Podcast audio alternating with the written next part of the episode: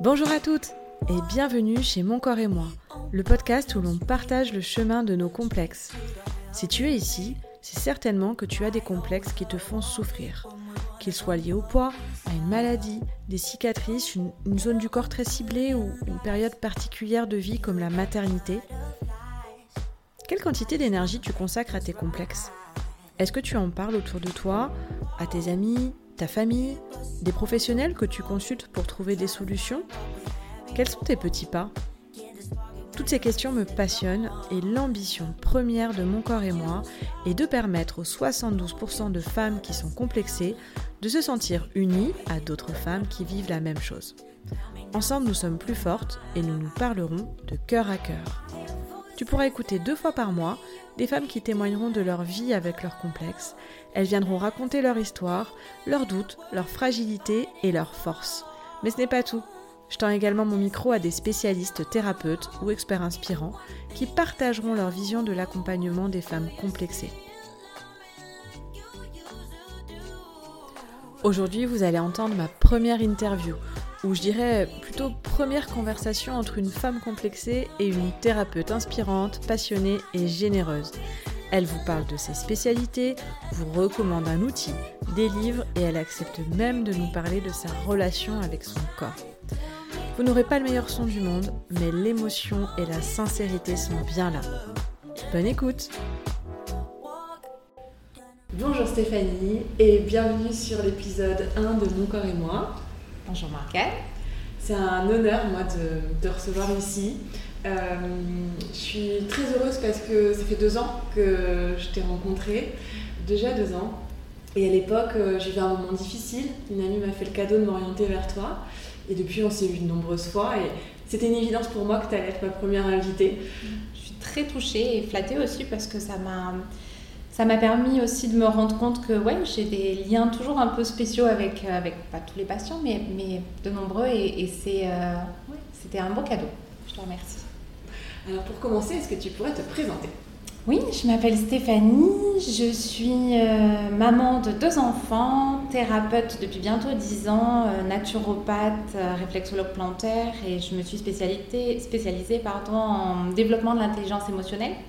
Donc j'accompagne les patients dans euh, la gestion de leurs émotions, globalement. Et alors justement, euh, c'est quoi l'accompagnement avec Stéphanie Houilleuse? Comment, euh, il y a tes trois spécialités là dont tu nous parles, comment ça se passe un accompagnement? C'est toujours très différent. J'essaye vraiment d'être à l'écoute de ce que la personne a envie de déposer au cabinet et, et, ce qui est essentiel pour elle. Comment se déroule un rendez-vous? Euh, Un rendez-vous, on va passer euh, un petit peu de temps à échanger. Je vais poser pas mal de questions quant à la, la raison de la venue, quant aussi euh, à l'alimentation, parce qu'en naturopathie, l'alimentation, c'est un petit peu ben, ce qui va nourrir le corps et l'esprit. et, puis, et puis à la suite de ça, j'ai toujours besoin de faire une petite séance de réflexologie plantaire. Pour moi, la réflexologie plantaire, c'est un petit peu ben, le, est ce que me disent les patients, est ce que me disent les pieds des patients. C'est très complémentaire. On va revenir hein, dans le détail justement sur, euh, ton univers et sur ses, spécialités, la naturopathie, la réflexologie. Euh, avant de, devenir au côté professionnel, est-ce que tu accepterais de, de, nous parler de ton histoire avec ton corps? Ouais. Euh, l'histoire avec mon corps est très euh, je dirais, euh, mais d'ici plutôt douce. Hein. C'est voilà, on est passé à des montagnes toscanes, je dirais. mais oui, l'histoire avec mon corps, bah, petite, petite, je me souviens d'ailleurs, je m'en suis souvenue peu de temps après notre, notre, échange. ma grand-mère m'appelait cuisse de grenouille parce que j'avais des, j'étais plutôt, plutôt toute fine, toute maigre. Euh, bon, je me suis bien rattrapée entre temps. Euh, et du coup, euh, du coup il y a toujours eu ce rapport avec les femmes de mon clan, hein, quand même, les femmes de ma famille, à savoir si c'est beau, si c'est pas beau, si c'est bien, si c'est pas bien. Alors, enfant, ça m'était complètement égal. Évidemment, il y a la phase adolescence qui, vient perturber un petit peu tout, tout cet équilibre et cette, je dirais, cette naïveté. Et puis, euh, et puis et ben, comme de nombreuses femmes, il y a eu l'arrivée des règles et, euh, et euh, la prise de masque, comme on dit. et puis à la suite de ça, à la suite de ça, ça a été, ça a été pour moi pas forcément évident Et ça l'est toujours pas forcément, ça dépend vraiment des moments. entre temps de grossesse, gros changement. Je fais partie des 2% de femmes qui en temps ne perdent pas leur poids. Donc il faut que j'attende plus de 16 mois, la ma petite dernière, pour, pour arriver à retrouver quelque chose d'un petit peu plus, on va dire, qui, me corresponde davantage en tout cas harmonieux. Euh, je pense que le corps et soi, c'est une vraie question et c'est une vraie, euh, un vrai détachement, je dirais aussi, à, essayer d'entreprendre. Euh, et c'est ça qui est important. Je crois que quand on est bien soi-même, aligné, comme j'aime bien dire, c'est quand même plus facile de prendre du recul quant à l'apparence. Et on s'aime peut-être plus pour qui l'on est, plus que pour ce que l'on voit dans le miroir, je crois. Après, euh, c'est une grande question et je suis euh, très heureuse de, de pouvoir me dire que peut-être ça aidera euh, voilà, certaines personnes. Et je suis très contente de savoir aussi que toi, ça a pu t'aider parce que je vois la métamorphose et ça, c'est génial. Bien sûr, c'est ce que je partage, hein, justement, c'est un chemin que j'ai entrepris et effectivement, il y a eu des grandes accélérations depuis ces deux dernières années. Donc, c'est vrai que je pense que celles qui nous écoutent, bien, on va dire que le point commun, ça peut être le complexe. Mmh. D'ailleurs, tu as souffert de, complexe, toi? Complexe parce que j'ai écouté évidemment hein, l'épisode 0, euh, donc euh, j'ai pas de complexe précis, je dirais euh, globalement me sentir peut-être plus ronde que d'autres, ça oui. D'accord. Ouais. Oui, c'est pas localisé. Non, c'est pas localisé. voilà, c'est un, global. Et, justement, ça, ça, fait lien avec euh, l'autre question que je, voulais te poser. Justement, je, parle de, de, la note du bien-être corporel de 0 mm. à 10. Je me la pose de plus en plus souvent. Hein. Donc oui. As inventé un concept. ça peut être pas mal. Est-ce que justement, tu pourrais nous partager, toi, ta note de bien-être corporel, peut-être aujourd'hui, et, peut-être un, moment significatif où ça a été autre, mm. autre note euh, aujourd'hui, je pense que je suis à 7 sur 10. Euh, à d'autres moments, j'ai pu tomber euh, ouais, bien bas. facilement, 4, c'est le premier chiffre qui me viendrait, tu vois. Peut-être 2 à d'autres moments où ça est plus lié à l'adolescence. voilà. Ok, merci pour le partage personnel. Plaisir. On, va parler justement dans ton accompagnement professionnel. Comment tu aides les femmes qui ne sont pas à l'aise avec leur corps? Euh, je pense que la première chose, c'est l'écoute, parce que, à mon sens, euh, il y a différentes façons d'écouter. Et quand on est sur une écoute active, on va pouvoir, euh, on va pouvoir vraiment permettre à ces femmes-là d'être d'être à l'écoute d'elles-mêmes aussi. Et ça, c'est un point qui me semble vraiment important, et de, reprendre des mots, d'être peut-être un petit peu dans, le, dans une forme de compréhension et d'aller chercher pourquoi, en fait, la, la source, si je puis dire. Et justement, euh, je m'interrogeais parce que quand on parle de complexe, effectivement, c'est très varié. Ça, peut être lié au poids, ça peut être lié à une maladie, ça peut être lié à, une histoire ou quelque chose de localisé dans le corps, c'est parfois au moment de la maternité, c'est très large. Est-ce que euh, on retrouve une origine un peu commune dans les complexes?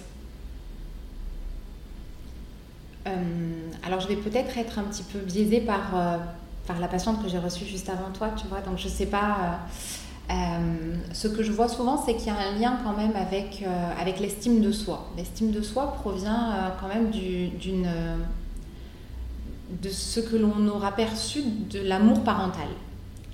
Comment est-ce qu'on nous aura aimé?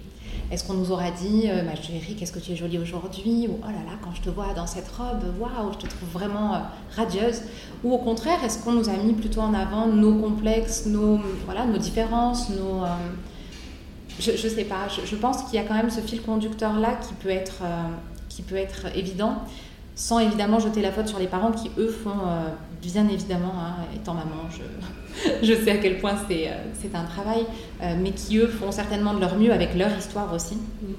Du coup, du coup ouais, c'est ça peut-être, tu vois. Qui, Ouais, en tout cas, peut-être un, un, fil rouge chez, chez ces femmes qui, globalement, peut-être, tu retrouves un, un manque d'estime de, de, soi chez, chez ces femmes-là en sachant que l'estime de soi euh, s'établit sur une, relation parentale en fait. Oui, voilà, ouais.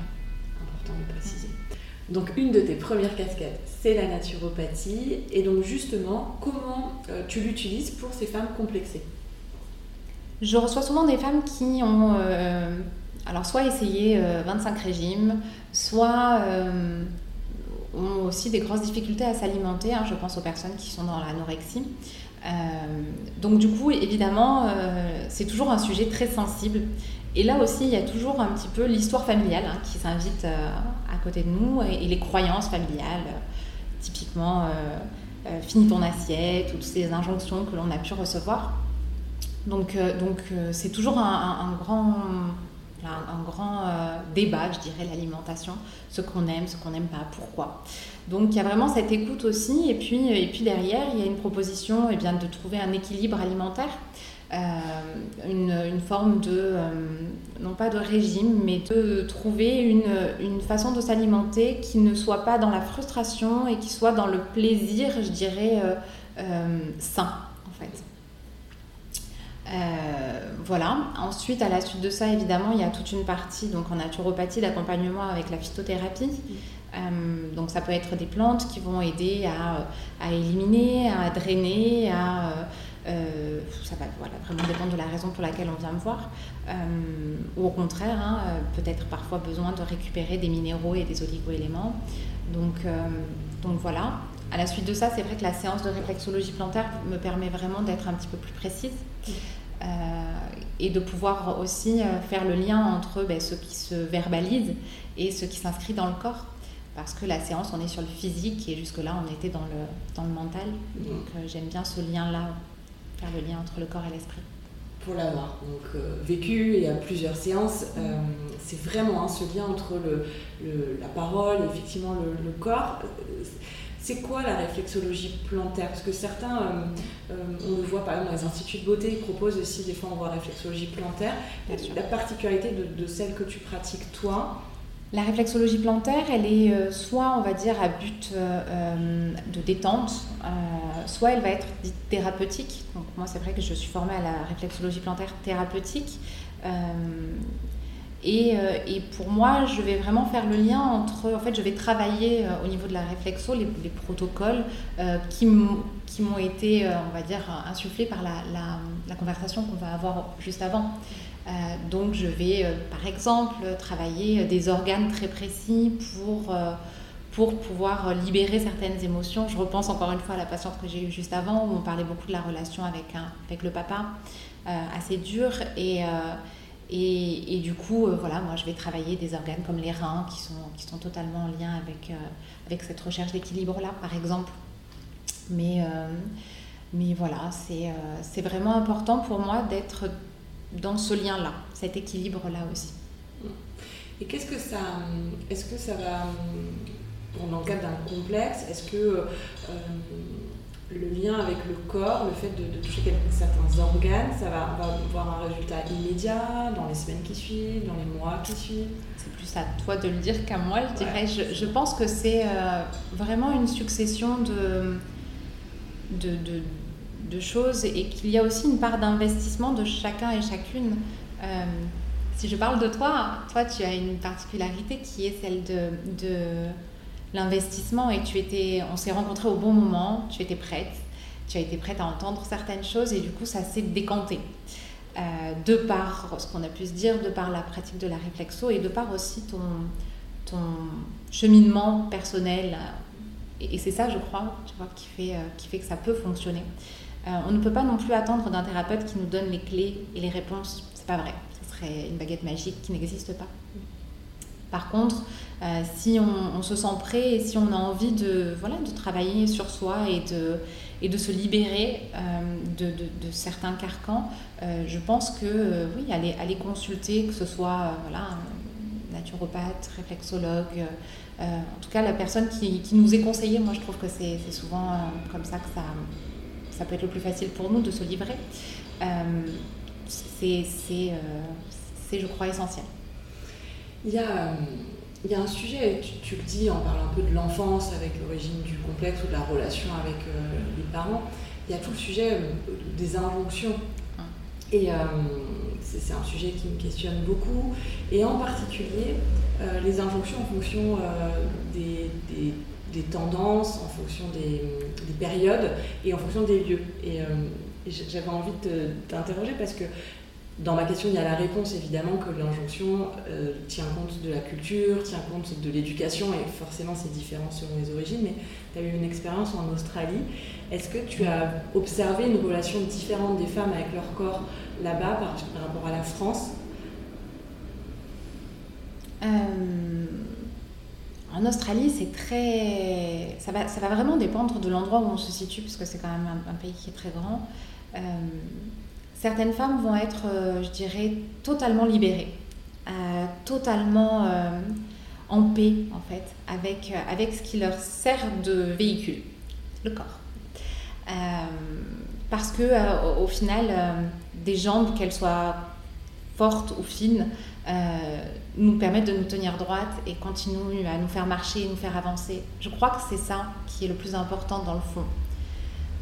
Après ça, toute la question du complexe vient se greffer et, euh, évidemment, comme dans chaque culture, il peut y avoir, euh, avoir cette, difficulté.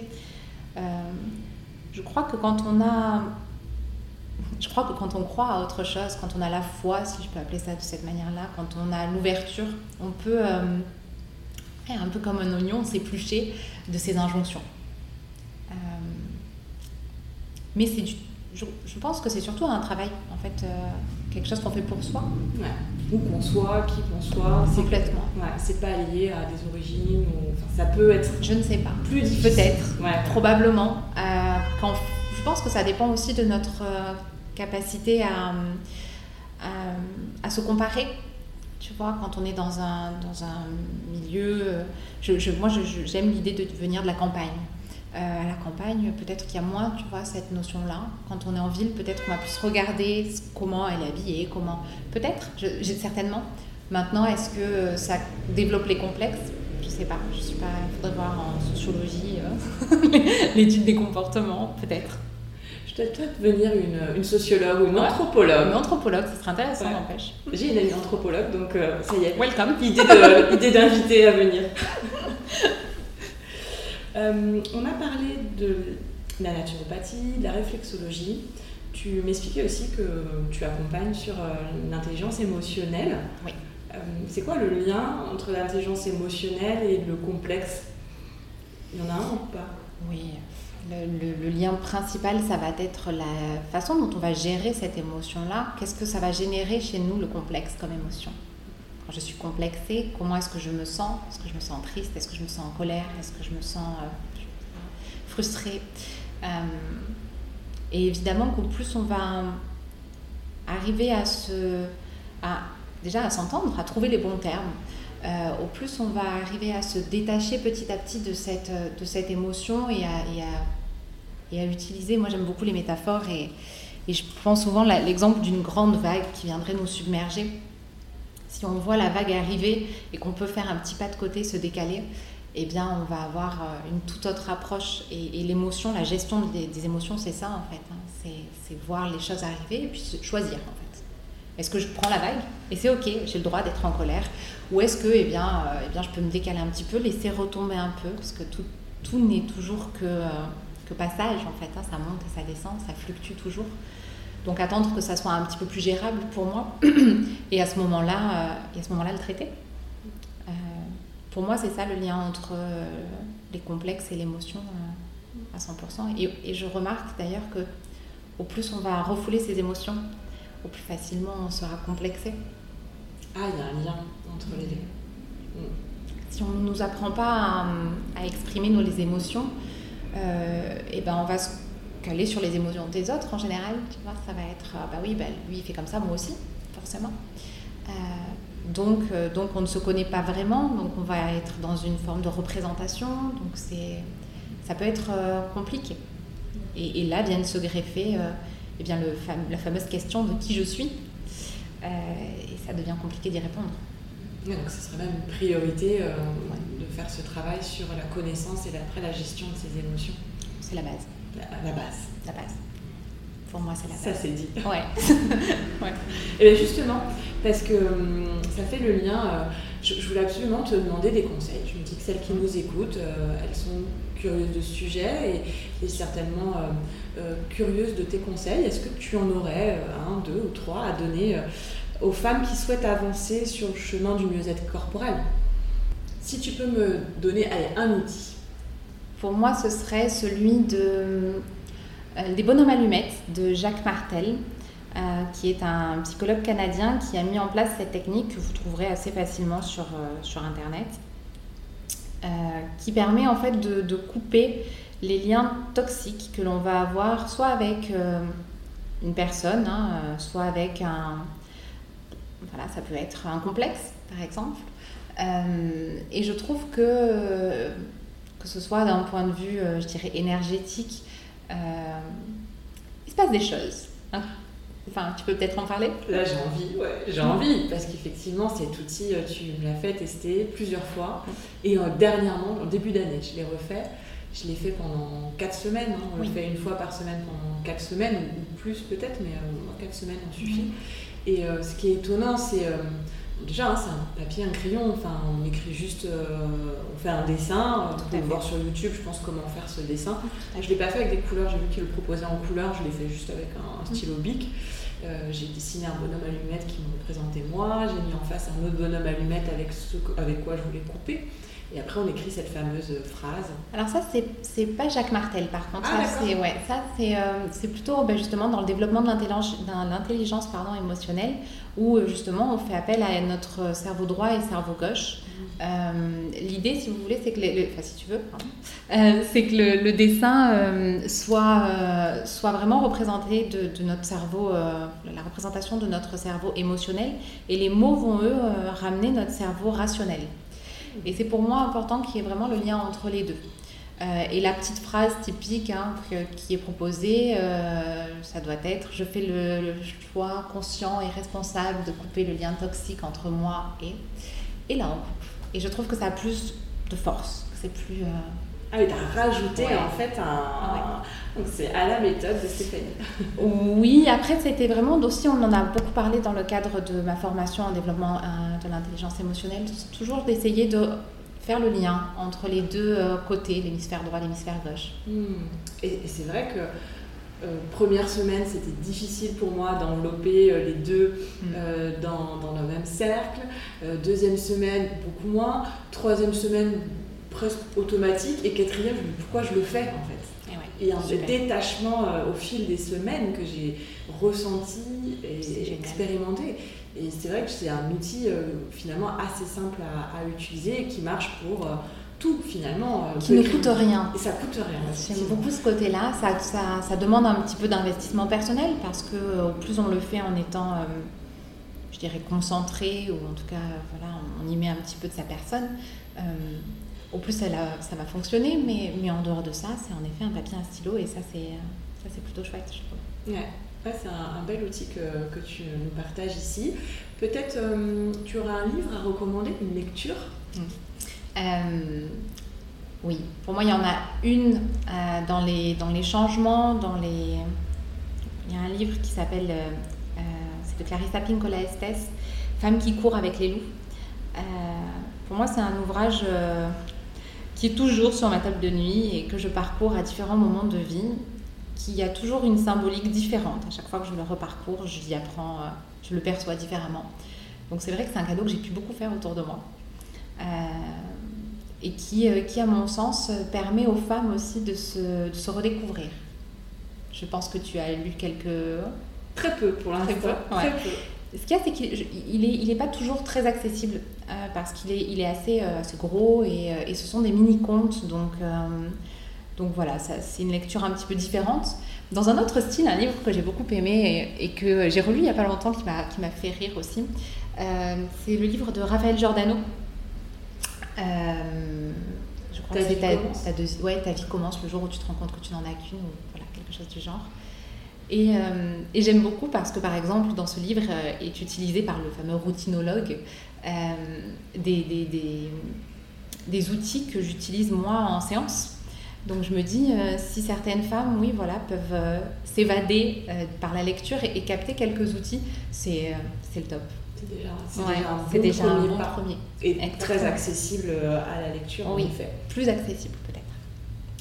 Est-ce qu'il y a des personnes qui t'inspirent des, voilà, que soit tu suis sur les réseaux, que tu écoutes, que tu lis? Oui. Euh, pas, je ne suis pas aussi branchée sur les réseaux que toi, mais il y a certaines personnes. Il y a, une femme que j'aime beaucoup qui s'appelle Ghislaine Dubroc. J'aime beaucoup. je la trouve très sage, très, elle m'apaise énormément, cette femme.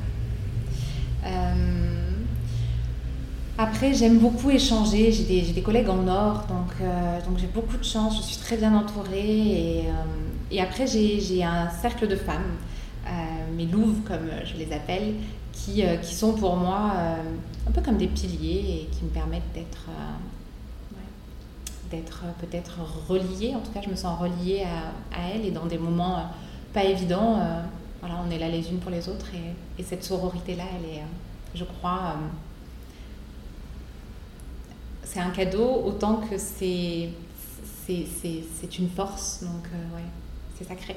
Là, tu attises ma curiosité. Évidemment que j'ai envie de t'en demander un peu plus sur qu'est-ce qu'un cercle de femmes. Aujourd'hui, on en trouve beaucoup. Euh, un cercle de femmes va par nature réunir des femmes et, euh, il va y avoir des échanges, soit autour de l'énergétique, soit autour de lecture, soit autour de d'intention. De, de, temps en temps, on peut aussi déposer des intentions. Euh, c'est un travail, je dirais, euh, toujours individuel, mais relié à des consoeurs. Euh, et l'énergie fait, fait enfin, prend le dessus quand on, est nombreuse, sans qu'on soit non plus 60. Hein. En général, on est une petite dizaine, hein, rien, de, rien de fou. Mais, c'est vrai que ça amène ce soutien et cette écoute et ce partage de femmes qui, qui manquait peut-être un peu, euh, je dirais, euh, les, dernières années. Hein. on était plutôt dans l'individualisme.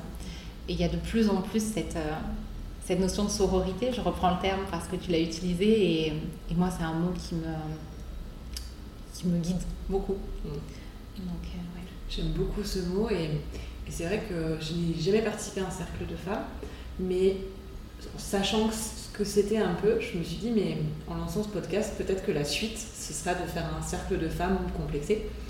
Et euh, voilà, peut-être que ce sera la suite de la vie de ce podcast, parce qu'effectivement, il me semble que d'être entre femmes, cette notion de s'entraider entre nous, de... Il n'y a pas de jugement dans un, dans un cercle de femmes. L'idée étant simplement de se... En fait, en général, on se comprend sans même trop parler. Euh, chacune apporte un peu la pierre à l'édifice et et simplement de se dire que ben, on peut compter les unes sur les autres, ça soulage énormément. Euh, moi, les, cercles de femmes auxquels, de, enfin, les, mes louves, comme je les appelle, euh, c'était vraiment quant à la connaissance de la femme, en fait, hein, les différents archétypes de la femme. Euh, après, il, n'y a pas de limite. je suis actuellement en train d'essayer d'en monter un, donc si tu voudras y participer, ça sera avec joie. voilà, c'est pour moi une, une force force en plus. Exactement, une force de femme. Force de femme. Alors, euh, bah, justement, tu parlais de, participer.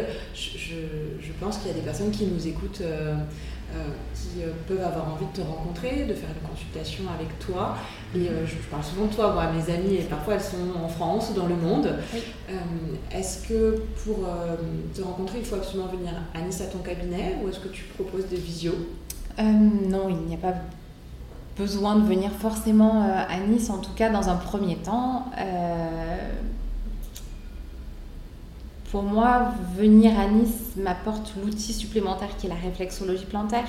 Donc c'est certain que je vais pouvoir capter un peu plus vite, on va plus vite en général. Euh, néanmoins, je propose des séances via Skype, WhatsApp ou autre. et, je, pense que c'est déjà un très bon premier pas et puis au plaisir de rencontrer euh, ces, femmes sur Nice, pourquoi pas. Comment elles peuvent te contacter? Soit par téléphone, soit euh, directement par, euh, via, via mon, compte Instagram ou, ou Facebook aussi. Je vous les mettrai en lien dans dans l'épisode. Vous pourrez retrouver les titres des livres, vous pouvez retrouver comment contacter Stéphanie, je vous apporterai toutes les précisions. Je vais peut-être réussir à trouver d'ailleurs une vidéo de Jacques Martel qui explique euh, comment faire le petit bonheur aux, allumettes. Euh, Merci infiniment Stéphanie. Merci à toi, merci pour ton investissement auprès de, de nous toutes. Euh, merci pour ta fédération, ouais, tu es vraiment une, une, une grande femme. J'aime l'idée. Une belle femme. Merci beaucoup, je suis touchée par ce retour. C'était un, premier interview euh, euh, où tu m'as relancé la balle, hein. on se connaît, donc forcément, j'ai mouillé le maillot encore une fois. On a, communiqué toutes les deux et, tant mieux. C'était un vrai plaisir euh, de pouvoir échanger avec toi et, et je te dis à très vite. Merci, plaisir partagé. À très bientôt. J'espère que cet épisode t'a plu et que notre conversation de cœur à cœur t'a inspiré. Si tu souhaites encourager le podcast, il y a plusieurs moyens de l'aider à se faire connaître. La première, c'est de le partager par message à tes amis qui pourraient être intéressés ou sur Instagram en expliquant pourquoi il t'a plu et en taguant morgane.moncorps et moi afin que je le repartage. Deuxième moyen, c'est de l'aider à remonter sur la première plateforme d'écoute, Apple Podcast. Elle est la seule qui classe ses podcasts avec des avis et des commentaires. Grâce aux 33 premières personnes qui l'ont fait, le podcast a été classé pendant 10 jours en août. Merci à vous. Tu entends encore le son de ma voix? C'est que tu es resté jusqu'au bout et pour ça je t'en remercie chaleureusement. À très vite